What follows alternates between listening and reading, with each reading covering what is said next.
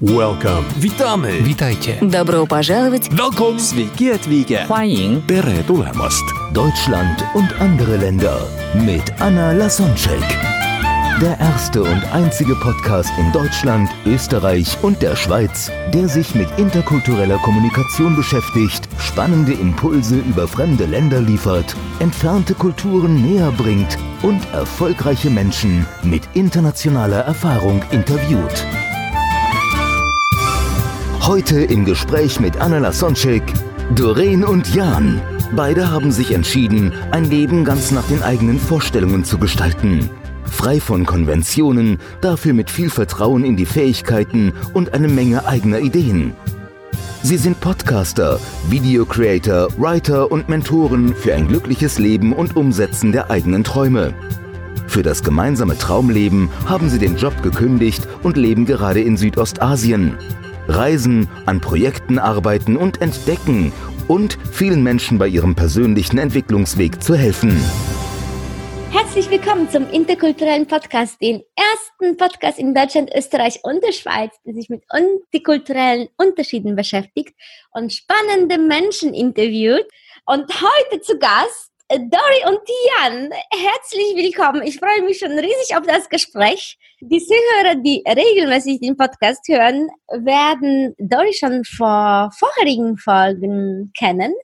Dori ist nämlich in Thailand und realisiert gerade ihren Traum und reist mit ihrem Partner Jan zusammen. Und Jan war damals nicht bei dem Gespräch dabei. Und wir haben festgestellt, dass äh, die über eine Stunde, ich glaube anderthalb waren es fast, so schnell vorbei sind. Und äh, die Themen mehren sich je länger wir sprechen, dass wir gesagt haben, dann nehmen wir noch ein Interview mit den beiden, weil Zusammenreisen als Paar ist auch noch wieder etwas besonders und anders. Viele hm. haben den Traum, einfach so äh, auszuwandern in die Sonne. Aber das als Paar zu machen, ist dann wieder noch eine ganz andere Nummer. Von daher freue ich mich, dass ich dann auch von eurer Erfahrung profitieren kann und äh, da eure Überlegungen dazu nach den Zuhörer mit den Zuhörern teilen kann. Hallo Dori, hallo Jan. Hallöchen aus Thailand, auch von mir. Namaste. Hallo. Also wie schön, wie, wie kann ich mir das vorstellen? Es ist kurz vor zehn, das heißt, der Sonnenuntergang war schon lange her. Ihr seid im Bungalow bei euch. Richtig, im Bungalow ohne Klimaanlage, aber mit einem Ventilator, der alles gibt, was er kann. Den hören wir nicht. nee, genau, das ist Silent, der Silent-Ventilator auch nur noch zu zweit. Eben als wir reingekommen sind, war noch, äh, waren wir noch zu dritt. Da war noch ein Gecko an der Wand und jeden Gecko, den wir in Thailand sehen, nennen wir Severin, warum auch immer. Aber Severin hat uns inzwischen auch schon verlassen. Wir wissen nicht, durch welchen Schlitz er entfleucht ist. Wahrscheinlich durch den, durch den er gekommen ist. Wahrscheinlich. Nochmal, wer, wer ist Severin? ein Gecko, ein Gecko, der äh, unser Hausgecko hier, der war eben kurz bei uns. Okay, okay. Schön. Gut. Die Zuhörer kennen schon die Story von Dori, wie es dazu kam, dass, dass ihr jetzt gerade in Thailand seid. Aber natürlich von Jian weiß ich einiges noch nicht. Von daher bin ich auch mhm. sehr spannend auf deine Story. Ich weiß, dass du früher sehr erfolgreich im Sportbereich warst und bereits einen Traumjob hattest, also einen Job, von dem du dann zehn Jahre davor wirklich geträumt hast. Und davor hattest du noch einen Traumjob und äh, so geht's weiter, hast einen Traumjob aufgegeben, um jetzt diesen Traum zu leben. Also viele Träume, die du realisierst und ich finde das so toll, weil eine Pflanze, die nicht wächst, äh, die stirbt und das ist dann umso schöner, wenn du auch wenn es, wenn du schon super glücklich bist und, und, wenn dein Leben toll ist, dass du trotzdem den Schritt wachst und das Gewohnte, das sichere zu verlassen und weiter nach Sternen zu greifen. Und dann, äh, ja, je, je weiter wir gehen, desto mehr ergeben sich Möglichkeiten und ich finde das einfach toll. Also von Anfang an, Jan, das Mikro gehört dir. Wie, äh, wie, wie hat's angefangen? Das ist ganz interessant, weil du das gerade sagst. Ich schlafe auch unheimlich gerne und früher habe ich immer zum Spaß gesagt, ich schlafe so gerne, weil ich so gern träume. Also ich bin jetzt 29 Jahre alt und habe so kurz vorm Abi mit 18 nicht gewusst, was ich machen sollte. Ich habe halt Tennistraining gegeben. Das und, macht dich gleich ähm, sehr sympathisch, ja? Viele wissen das mit 19 Ich habe mich auch für so viele Themen interessiert, dass, dass mich das ja. so überwältigt hat. Viele wissen auch mit 29 noch nicht, was sie machen wollen. Das ist auch manchmal noch völlig in Ordnung. Ähm, und damals hat mein Vater zu mir gesagt, was möchtest du denn eigentlich in deinem Leben machen? Ich wollte eigentlich Kunst studieren. Da wurde mir dann relativ deutlich gesagt, dass ich ja eigentlich noch nichts mit Kunst am Hut hatte. Dann habe ich gesagt, wenn ich das machen soll, was ich gerade eigentlich am besten kann, dann ist es Tennistraining geben. Und da Tennistraining in Deutschland eigentlich relativ langweilig ist, weil du zumindest das halbe Jahr über in der Halle bist, bin ich dann nach Fuerteventura gegangen, also auf die Kanarischen Inseln. Und oh ja, das war, das war damals mein erster, und das wird jetzt peinlich für eine interkulturelle Trainerin, Cluburlaub. Richtig, dann haben wir wahrscheinlich... Ich, ich habe mir dann wirklich noch mit meinem damaligen Freund einen Cluburlaub gegönnt, um festzustellen, mich interessiert schon das richtige Leben, was außerhalb des Zauns passiert, viel mehr als das, was in diesem behüteten Environment oder in, in der so künstlichen Umgebung innerhalb eines Zauns passiert. Da hast du absolut recht. Vor allem auf Fuerteventura ist das äh, so, so heftig, weil ja die ganze Insel eigentlich nur aus Stein besteht und dann kommt man in den Club und sieht auf einmal die ganzen Palmengärten und tropischen Ausblicke. Und ja, da habe ich dann als 19-jähriger Bub Tennistraining gegeben für die, für die ganzen deutschen Gäste aber auch und habe dann da aber auch, das muss ich dazu sagen, versucht, viel Kontakt mit den Einheimischen aufzunehmen, also beziehungsweise mit den, bisschen mit den Locals war zwischendrin dann noch in Tunesien, war noch in Neuseeland. Wie äh, witzig, äh, Tunesien war mein zweiter Cluburlaub. aber, aber damit, dann hört es schon auf. Dann, dann, dann gab es nichts, kein mehr. dann doch, Entschuldigung, eins noch in Italien, aber dann wirklich. Ah, okay. Dreimal haben wir gereicht. Witzig. Und da habe ich also immer Tennistraining gegeben. In Australien war ich, war ich nur so reisen, aber halt auch mit 20 noch sehr, sehr ja, jung und das erste Mal raus von zu Hause. Also deshalb war, glaube ich, Cluburlaub für mich in dem Alter dann auch schon das höchste aller Gefühle, weil ich wahrscheinlich sonst auch mit der ganzen Reizüberflutung ein bisschen überfordert gewesen wäre und habe dann irgendwann gemerkt, dass. Und das hast du dann in Australien gemacht, das, das typische so nach dem Abi, einfach so eine genau. Pause oder ein paar Monate Pause hast du dir gegönnt? Genau drei Monate habe ich äh, Work and Travel gemacht. Ich habe aber nur den Travel-Part ausgefüllt. Geworkt habe ich dann wieder im Cluburlaub. ja, und das habe ich endlich in Neuseeland gemacht. Besonders als ich mir die neuseeländische Dollars dann in Euro umgerechnet habe, ja. habe ich festgestellt, das macht für mich keinen Sinn, einfach in Neuseeland zu arbeiten, ja. weil ich dann mit, mit Euro, wenn ich in Deutschland verdiene, dann viel besser ja damit fahre, dass ich mir die Zeit mhm. einfach für fürs tatsächlich so eher Abend Abenteuer und auch wenn das einfach nur Yoga am Strand ist oder Englisch lernen und mit Menschen quatschen nütze, als, als zu arbeiten. Absolut. Also ich habe das. Gefühl, wir hatten die Reise. Ja, ich, ich glaube auch. Ich habe das Gefühl, irgendwie, ihr kennt euch doch eigentlich schon. Sehr lustig, echt. Und genau, um den Bogen zu spannen, ich habe damals halt im Cluburlaub gesagt, Tennistraining ist schön, aber ich würde es gerne irgendwie quasi auch alles organisieren und am liebsten von Deutschland aus und habe immer von diesem, diesem Job geträumt, den es auch gibt und darauf dann so ein bisschen hingearbeitet. Also ich habe ein Studium gemacht, habe Praktikas gemacht und bin dann letztendlich vor gut zweieinhalb Jahren genau auf diesen Job gekommen, den ich damals mit 19 mir so vorgestellt habe. Das heißt, was ist das für ein Job? Ich habe ähm, für einen großen Reiseveranstalter das Qualitätsmanagement und die Organisation von allen Tennisanlagen gemacht auf der Welt.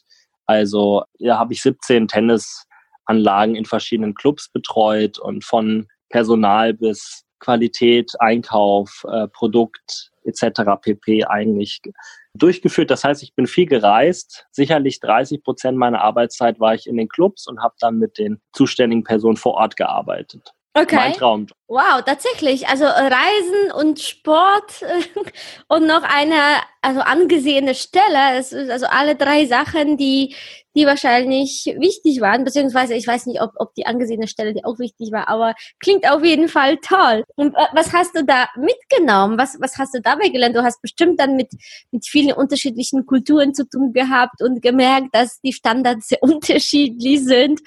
Und, Oh ja. und, und äh, da hast du bestimmt irgendwie auch Toleranz gelernt und, und innere Ruhe, egal was passiert. Was sind so deine Erkenntnisse aus dieser Zeit?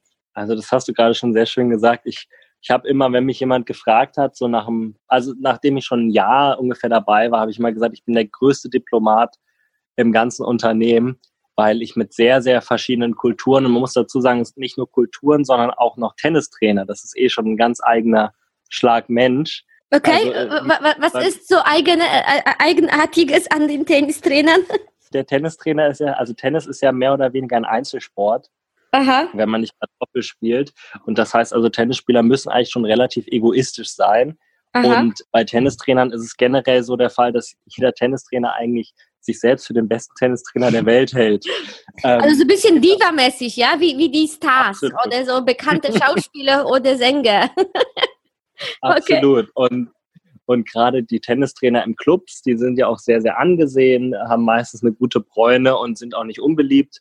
Das heißt, die, die Das gehen gut aus, die sehen gut aus, verdienen viel Geld und ja, Haben viele Frauen. genau, genau. Und dann umgeben sich so eher so in gehobenen Kreisen und das macht die zu, ja, nicht unbedingt einfachen Richtig. Kollegen. Und, und man, muss, man muss noch dazu sagen, auch der Altersdurchschnitt der Kollegen, mit denen ich zusammenarbeitet habe, war sicherlich auch schon um die 40. Und ich dann, als ich den Job jetzt neu hatte, war dann 27 und musste natürlich dann erstmal sehr, sehr viel, sage ich mal, Gespräche führen, mich mit den Menschen erstmal auf eine, auf eine Ebene finden, dass du zusammenarbeitest. Also ich habe schon trotz der, ich behaupte mal, hohen empathischen Fähigkeit, die ich habe, mich nochmal mehr gesteigert. Also wirklich zu versuchen, auf jeden individuell einzugehen. Die Lösung ist immer die Kommunikation, halt ganz, ganz unterschiedlich, also auf unterschiedlichen Medien und ganz, ganz viel Toleranz. Also du darfst, du darfst den einen nicht mit dem anderen vergleichen. Es wird nur immer schwierig, wenn, du musst immer ein bisschen aufpassen, was du sagst.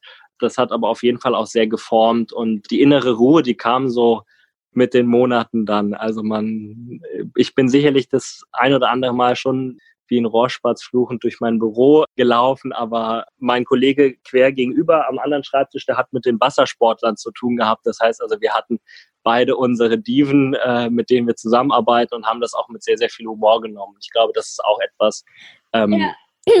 gelernt habe. Also das, das Ja, darf das- nie zu kurz Da, da sehe ich auch Parallelen zu, zu der interkulturellen Kommunikation, weil da ist auch wichtig, der innere Ruhe zu bewahren, sich anzupassen und auch ähm, so Ego runter. Ich kann mir vorstellen, dass du dann teilweise ähm, ja so einfach mal schlucken musstest und dich zurücknehmen Mhm. musstest, um den anderen Raum zu geben. Und es gibt so auch so einen Satz in der Erfolgspsychologie, ähm, entweder äh, hast du recht oder du bist reich. Ja, also die Menschen, die gerade äh, nicht unbedingt auf eigene Meinung beharren, äh, sondern den anderen so auf Podest stellen und, und dem anderen ähm, Respekt und Honor, also so Ehre geben und, und Ja. den, für den an, sich da reinversetzen. Das sind die Menschen, die, die weiterkommen. Ja, ich kenne den Spruch gar nicht, aber der ist wirklich schön. Ich Ja. sehe das auch genauso, aber ich kannte den Spruch nicht. Cool. Merken, ja. Mhm. Nee, absolut. Und das kann ich nur unterschreiben. Und das ist deshalb waren diese zwei, zwei Jahre, die ich diesen Job durchgeführt habe, auch extrem lehrreich. Und ich kann, kann auch nur sagen, dass noch ein kleiner Zusatz vielleicht damals, als ich mit 19 in diesen Ferienclub gegangen bin, war ich so völlig noch blind, was, sage ich mal, andere Kulturen angeht. Also da vorher bin ich nie weiter als vielleicht mal nach Italien gereist mit meiner Family und habe quasi in den ersten Tagen schon von den Locals auf den Deckel bekommen, weil ich, sage ich mal, nicht ordentlich gegrüßt habe, nicht richtig Danke gesagt habe. War dann am Ende meiner, meiner Zeit auf Fuerteventura mit diesen Menschen wirklich sehr, sehr gut befreundet, habe Spanisch mit denen sprechen können ein wenig und habe quasi diese anfänglichen Differenzen einfach auch dahingehend stillgelegt, weil ich einfach mit Respekt und Offenheit dem, der Kultur auch gegenüber letztendlich dann auch an sie herangegangen bin. Und das konnte ich natürlich auch nutzen, jetzt auf den Reisen äh, dann in anderen Ländern und diese Offenheit für die für die Menschen und auch den Respekt, sei es nur, wenn man wenn man jetzt in Thailand weiß, wie man sie auf Thailändisch begrüßt oder auf Thailändisch Danke sagt. Ich glaube, das macht schon auch oh ja. ganz ganz viel. Ach schön. Ja, und das war der Job, wo du auch dann die Dory kennenlernst. Das stimmt das? Richtig. da freue ich mich schon riesig auf die Story. Dory, vielleicht einmal zuerst mal von, ja. von, von, deiner Seite. Mal, mal gucken, ob die Stories übereinstimmen. Soll ich, soll ich, soll ich rausgehen?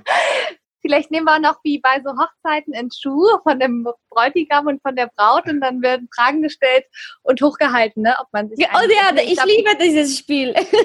genau.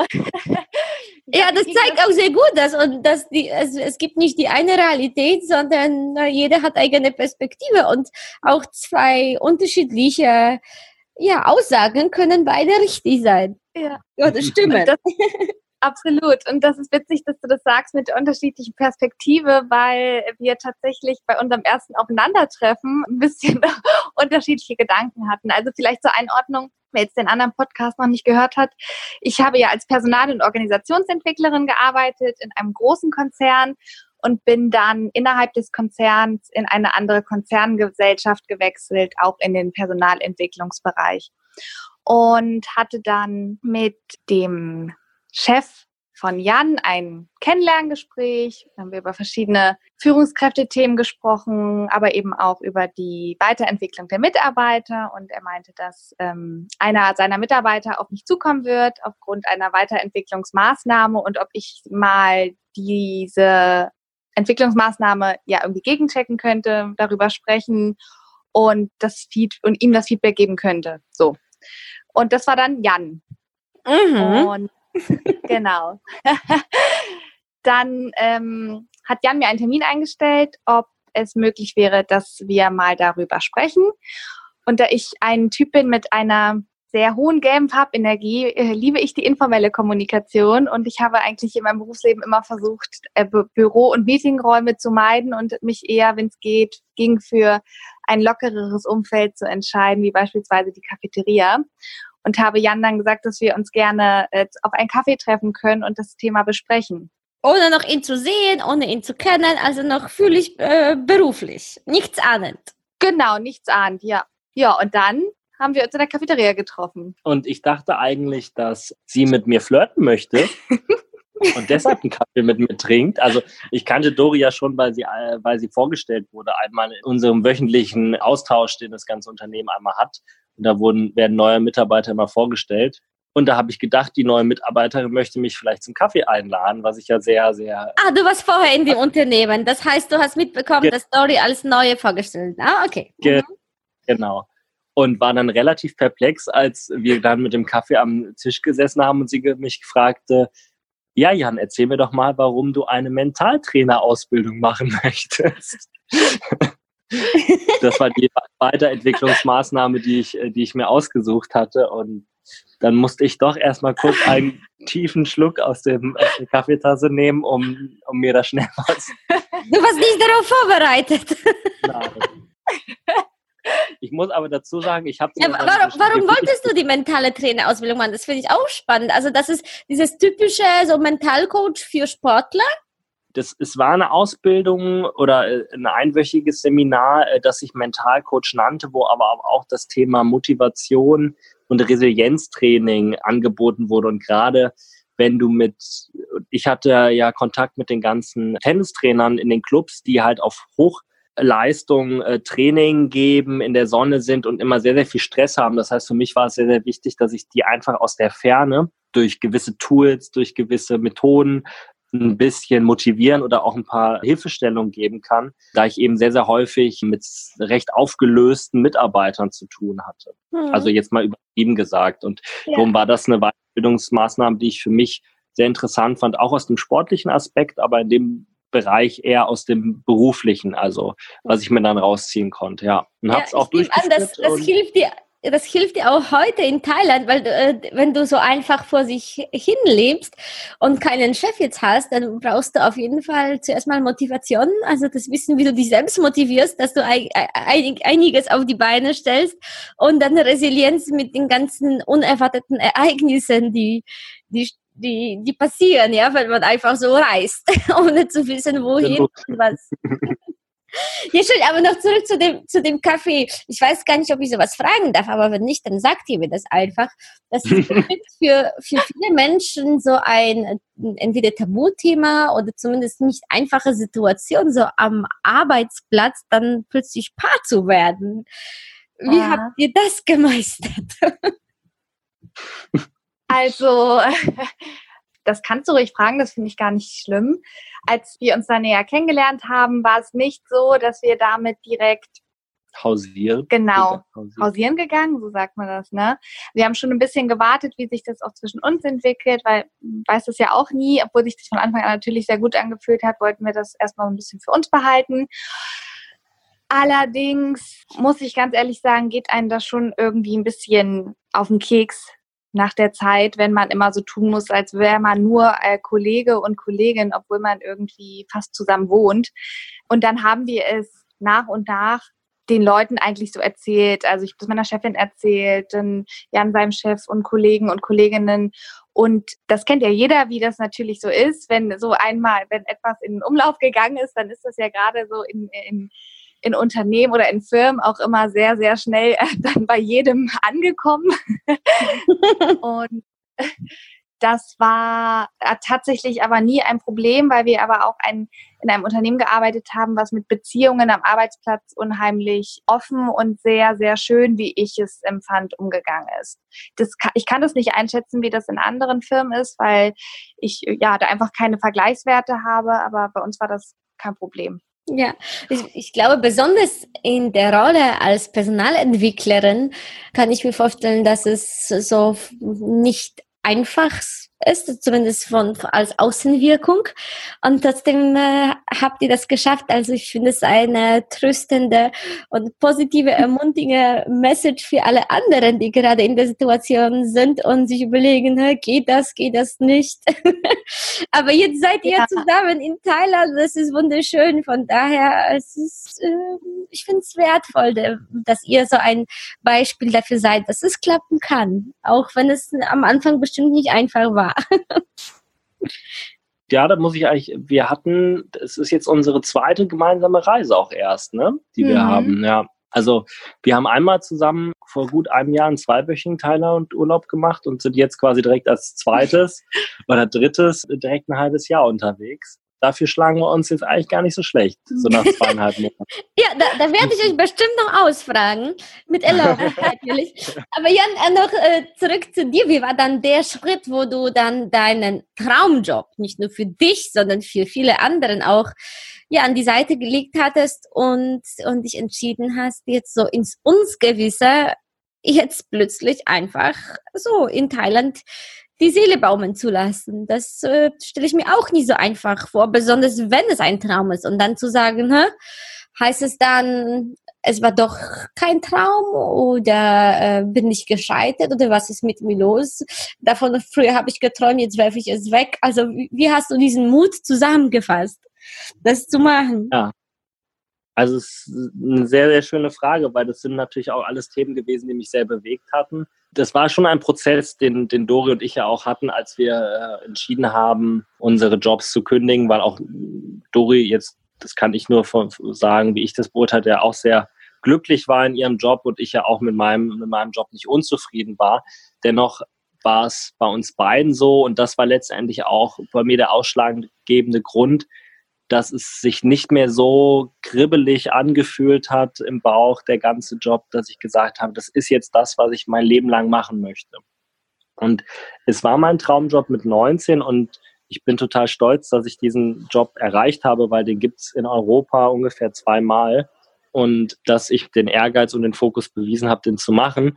Ich glaube einfach nur, dass ich mich geändert habe in der Zeit und irgendwann gemerkt habe, durch, sei es die Weiterbildung zum Mentaltrainer, als auch durch mein Alter, einfach durch neue Menschen, die ich kennengelernt habe, auch eine Dori, die in mein Leben getreten ist, dass ich doch ein anderer Mensch bin und der vielleicht in diesem Konstrukt nicht hundertprozentig auf das Konstrukt des Jobs, sei es jetzt Traumjob oder nicht, passt. Und deshalb war es für mich dann irgendwo relativ klar, dass ich dann für mich gesagt habe, okay, ich mache jetzt diesen Schritt, auch wenn das für, wie du eben schon gesagt hast, für Außenstehende natürlich total vor den Kopf gestoßen schien, weil da gab es gefühlt 15 andere Leute, die ihren Job kündigen in dem Unternehmen und nicht der Jan, der genau das immer sein Leben lang machen wollte.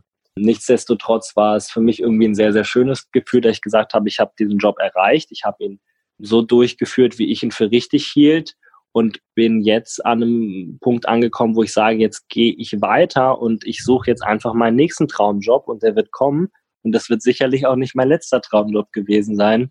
Und ich finde es lieber schöner, wenn man jetzt Träumen oder Traumjobs hinterherjagt, als sich, sage ich mal, nur mit etwas Durchschnittlichem zufrieden zu geben und andere träumen zu lassen.